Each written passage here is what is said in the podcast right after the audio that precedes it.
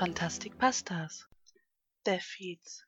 Kapitel 4 Verdammt! Auch die Untersuchung im Gaschromatographen hatte keine Ergebnisse zutage gefördert. Die schwarze Flüssigkeit im Gewebe schien nach der Behandlung mit der Zentrifuge wie ausgewaschen. Ellie fragte sich, ob es mittlerweile in ihr drinnen genauso schwarz aussah. Waren ihre Organe und Innereien schon mit dieser eigenartigen schwarzen Masse überzogen? Befand sich ihr Körper schon längst auf der Verliererseite dieses Kampfes? Und hatte es ihrem Verstand bisher verschwiegen? Das Geräusch ihres eigenen Herzschlages dröhnte nun schon seit einigen Minuten bis zu ihrer Schädeldecke. Es übertönte sogar die Luft, die in den Anzug geleitet wurde. Sie hielt es nicht mehr aus. Mit einem Mal fühlte sie sich beengt, geradezu panisch, gefangen in der Welt kleinstem Raum. Obwohl ihr bewusst war, dass sie damit sich selbst signalisierte, riss sie die Reißverschlüsse des Anzugs auf. Luft, Luft entwich, und es dauerte einen Moment, bevor das System erkannte, dass hier alle Mühe verloren war und die Druckluft automatisch abstellte. Bleib dran, Ellie. Als sie den Anzug abgestreift hatte, stand sie in Unterwäsche da und fühlte sich gut. Zumindest den Umständen entsprechend. Ihr Herz wummerte immer noch wie ein gewaltiger Bass gegen ihren Brustkorb. Doch das machte ihr nicht mehr so viel aus wie noch zuvor. Schließlich war die Beengtheit des Anzugs verflogen, und sie konnte sich auf das Wesentliche konzentrieren. Schnell griff sie sich ihre Hose aus der Luftschleuse, ließ die Tür gleich offen. Was hatte sie noch zu verlieren? Sie war allein, konnte niemanden kontaminieren, selbst wenn sie es absichtlich hätte tun wollen. Ihr Kopf wurde schwer, hatte Mühe, den Körper gerade auszurichten. Eine Art Schwindel erfasste sie. Es war wie ein leichter Alkoholrausch, allerdings bei klarem Verstand. Ellie hatte Mühe, sich an das neue Gefühl zu gewöhnen, schaffte es jedoch, sich auf den Beinen zu halten, und die sich mittlerweile wie Gummi anfühlten. Vom Beistelltisch, der reich bedeckt mit allerhand Skalpellen und anderen Instrumenten lag, nahm sie sich die kleine Kreissäge. Nun war die Schädeldecke dran. Ein letzter, verzweifelter Versuch, doch noch etwas zu finden. Eine innere Stimme riet ihr dazu, sich zu beeilen. Auf eine merkwürdige Art und Weise spürte Ellie, dass sie nicht mehr viel Zeit hatte. Komm schon, reiß dich zusammen, Mädchen. Mit einer hohen Frequenz sprang die kleine Säge an, schien mit Umdrehung das wettmachen zu wollen, was ihr an Größe fehlte. Der Ton wurde noch einmal verstärkt, als die Säge auf den Schädelknochen traf. Stück für Stück sägte sich Ellie einmal um den Schädel herum. Dann konnte sie die Schädeldecke abnehmen, wie den Deckel eines Kochtopfes. Ein paar Gewebestückchen segelten zu Boden, doch Ellie starrte mit großen Augen auf das, was sie erblickte. Das kann doch nicht wahr sein, obwohl ihr bewusst war, dass dies kein Moment für Freude war und sie Mühe hatte, die Schmerzen ihres Brustkorbes zu ignorieren, huschte ihr ein Lächeln über das Gesicht. Ein Parasit!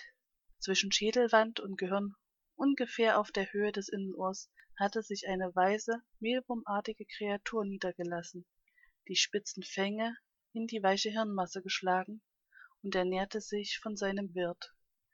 Das war ein gutes Zeichen. Endlich hatte die Seuche ein Gesicht. Und was lebte, das konnte man auch töten. Jetzt musste Ellie nur noch einen Weg finden, den Parasiten zu entfernen. Sie wollte gerade zum Diktiergerät greifen, welches auf dem Beistelltisch lag, da gaben ihre Beine nach. Und Ellis Körper sackte reglos in sich zusammen. Ein finaler, stechender Schmerz ging vom Brustkorb aus und führte bis in den linken Arm.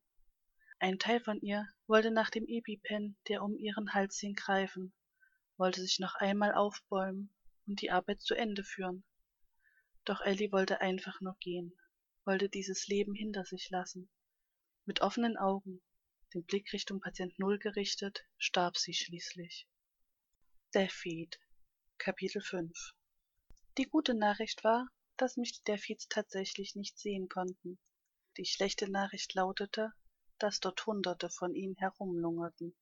Wie sollte ich an denen vorbeikommen? Im Kopf überflog ich meine Optionen. Hineinlaufen und sterben, bis morgen warten und sterben, umkehren und irgendwann anders sterben. Sie ahnen sicherlich schon, wie hoffnungslos sich meine Situation gestaltete. Aber plötzlich kam mir das Diner von kurz zuvor wieder in den Sinn. Das stromlinienförmige Gebäude einen Block die Straße hinauf. Und auch wenn ich sonst auf meiner Reise wenig Glück gehabt hatte, so hoffte ich, dass mir Fortuna dieses Mal wohlgesonnen war. Ich stieg die kleine Anhöhe wieder hinab und machte mich auf zum Diner.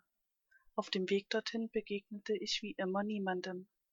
Wenn meine Vermutungen stimmten, dann würde ich mit Hilfe des Diners eine Ablenkung für die Deaths erzeugen können, die wahrscheinlich sogar die ganze Stadt anzog. Auf jeden Fall würde es laut genug sein und lange genug dauern, damit ich mich hinten herum in das CDC schleichen konnte. Ein perfekter Plan. Als ich schließlich am Diner ankam, war alles noch wie zuvor. Kein mucks von den straßen und die anhöhe schien das geräusch der delphins zu verschlucken. Ich schickte ein stoßgebet gen himmel dass die anhöhe die geräusche die ich gleich verursachen würde durchließ. Ein diner das was auf sich hielt kochte mit gas. Und ich hoffte inständig dass es hier zumindest noch einen kleinen rest davon gab damit mein plan funktionierte die holzdielen knarrten als ich sie betrat und wie im reflex schaute ich mich um und hörte in die Nacht heraus, ob jemand auf mich aufmerksam geworden war. Solche Reflexe lassen sich schwer ablegen, wenn man so lange daran gearbeitet hat, sie sich anzutrainieren. Im Diner selbst hatte sich die Natur einen beträchtlichen Teil der Inneneinrichtung einverleibt. Unkraut sprieß aus den morschen, alten Dielen fast kniehoch, und Vogelexkremente waren teilweise auf der Polsterung zu erkennen. Hinter dem Tresen sah es nicht besser aus. Allerdings passte mir der Zustand des Diners sehr gut. Das ganze Grünzeug würde zusammen mit der Polsterung einen hervorragenden Brandbeschleuniger abgeben. Ich nahm nun die Kochstelle ins Visier und entdeckte tatsächlich zwei kleine Gastanks, die darunter hervorschauten. Noch einmal ein kleines Stoßgebet, dass ich das Gas darin noch nicht verflüchtigt hatte. Nach einer kurzen Überprüfung des Inhalts und einem Zischen, das noch nie so gut in meinen Ohren geklungen hatte, ging ich in Richtung Lager und schaute mich nach brennbarem Material um. Es stank widerwärtig nach verdorbenen Lebensmitteln, so dass ich die Luft anhalten musste, um nicht zu kotzen. Ich schnappte mir ein paar Packungen mit Servietten und legte eine Spur vom Lager in den Innenraum und schließlich hinter die Theke zu einem der Gaskanister. Der Ort, wo der Kanister stand, polsterte ich großzügig mit den Papierservietten aus. Den zweiten Tank schleppte ich ins Lager, wobei ich wieder die Luft anhalten musste, um das spärliche Essen von heute Morgen bei mir zu behalten. Auch hier polsterte ich das Nest für den Tank aus. Dann vollendete ich die Spur der Servietten am Ausgang des Diners. Kurz betrachtete ich mein Werk bevor ich mein benzinfeuerzeug aus der tasche nahm und die lunte in brand steckte. Es dauerte gar nicht lange da erstrahlte das diner in orangerotem feuer das bestimmt über mehrere blocks noch zu sehen war. Ich lief los diesmal in die andere richtung eine straße weiter um hinten herum an das cdc gelände zu kommen das unkraut und die polsterung arbeiteten hervorragend und heizten den brand weiter an. Einen augenblick lang befürchtete ich die explosion würde zu schnell erfolgen und ich würde mich nicht mehr in sicherheit bringen können bevor der erste große knall kam. Doch der erste gastank ging erst dann hoch als ich schon auf halber strecke war. Jetzt konnte ich nur noch hoffen dass die Deaths den knall gehört hatten und in der hoffnung auf nahrung in massen zum diner gestürmt waren ich lief so schnell mich meine schmerzenden beine tragen konnten Schließlich wusste ich ja nicht, wie lange die Aufmerksamkeitsspanne so eines Deaths war. Zu meiner eigenen großen Überraschung ereignete sich der zweite Knall erst wesentlich später zusammen mit lautem Fauchen. Vielleicht hatte ich es sogar geschafft, ein paar von denen zu grillen. Der hintere Teil des CDC-Geländes war leer, und ich entdeckte keinerlei funkelnde Augenpaare. Ich atmete auf und setzte vorsichtig meinen Weg fort. Die drei Laborkomplexe ragten vor mir auf wie Burgtürme. Zu meinem Glück war der Komplex 3 gut gekennzeichnet, und ich fand meinen Weg. Ein kurzer Blick auf den Vorplatz verriet mir, dass meine List funktioniert haben musste. denn auch hier war nichts zu erkennen. Laborkomplex 3 unterschied sich kaum von den anderen beiden. Auch hier lagen Millionen kleiner Glasscherben auf dem Zufahrtsweg verteilt. Ich würde wohl kaum noch jemanden hier antreffen. Als ich das Gebäude betrat, fiel mir jedoch gleich der Geruch auf, der hier heimisch zu sein schien. Zum ersten Mal seit meiner Ankunft lag weder Moder noch Schimmel oder Verwesung in der Luft.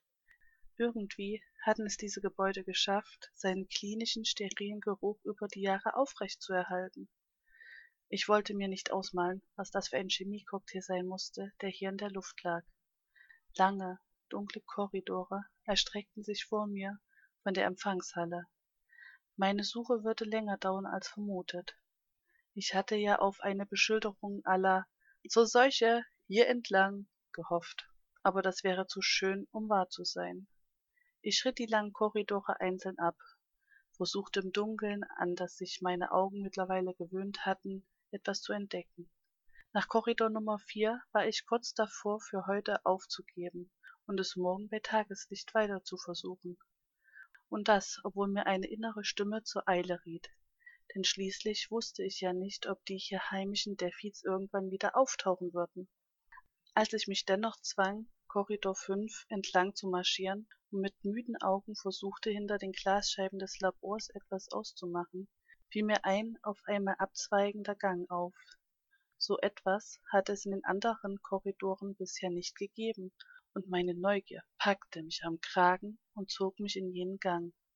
Ein Stahlschott, wie auf einem alten Marinekreuzer, stand angelehnt am Ende des Ganges. Langsam näherte ich mich der Öffnung und warf schließlich einen Blick hinein. Eine Luftschleuse. Eine Luftschleuse, so wie es schien. Hier kam zum ersten Mal, seitdem ich das Gebäude betreten hatte, der süßliche Verwesungsgeruch durch den dicken Schleier nach Chemie. Hier war ich offenbar richtig. Als ich durch die Schleuse schritt, fiel mein Blick auf ein großes Labor. Eine bis zur Unkenntlichkeit verweste Leiche lag auf einem Operationstisch. Auf einem Tisch daneben waren verschiedene Instrumente. Sie waren allesamt wohl an dem armen Tropf benutzt worden, jedoch war sein Körper so stark verwest, dass man nicht einmal mehr erahnen konnte, ob es sich hier um einen Mann oder eine Frau handelte. Ich blickte mich aufmerksam um, konnte aber keine Aufzeichnungen entdecken. Plötzlich fiel mein Blick auf das silberne Diktiergerät, das eine Etage unter den Instrumenten auf dem Beistelltisch lag. Vielleicht hatte ich an diesem Abend ja tatsächlich noch einmal Glück. Ich nahm es behutsam wie einen Schatz. Die Batterien schienen noch intakt zu sein, also spulte ich zurück, setzte mich in eine Ecke des Labors und fing an, der Frauenstimme zu lauschen. Der Geruch nach Verwesung und die Leiche auf dem OP-Tisch störten mich im Augenblick nicht. Ich war einfach zu aufgeregt. Dr. Allison Hennigan Tag 1 der Untersuchung an Patient 0. Der Patient klagt über hohes Fieber, blutet aus Augen, Nase und Ohren. Eine Therapie mit Antibiotika und fiebersenkenden Mitteln wird versucht. Der Patient wird in das künstliche Koma versetzt. Die junge Frauenstimme beschrieb die einzelnen Phasen der Seuche, beschrieb, wie die Seuche hier Atlanta schließlich vollends ausgebrochen war, sagte, dass sie selbst gebissen worden war bei dem Versuch, einen Kollegen zu retten. Nach dem Ausbruch hatte sie weitergearbeitet, hatte sich hier eingeschlossen, um die Forschung weiterzutreiben. Als das Diktiergerät eine Restzeit von zwei Minuten anzeigte, konzentrierte ich mich noch einmal mit aller Macht auf das Gesprochene, so als könnte ich dem Gerät durch meinen Blick Geheimnisse entlocken, die es sonst nicht preisgeben würde. Tag 30 der Untersuchungen an Patient Null. Die Innereien sind mit einer schwarzen Masse eingehüllt, wie ich sie noch nie vorher gesehen habe. Eine Untersuchung im Gaschromatographen und in der Zentrifuge brachten keine Ergebnisse. Als nächstes werde ich mich dem Gehirn des Patienten widmen. Ende der Aufnahme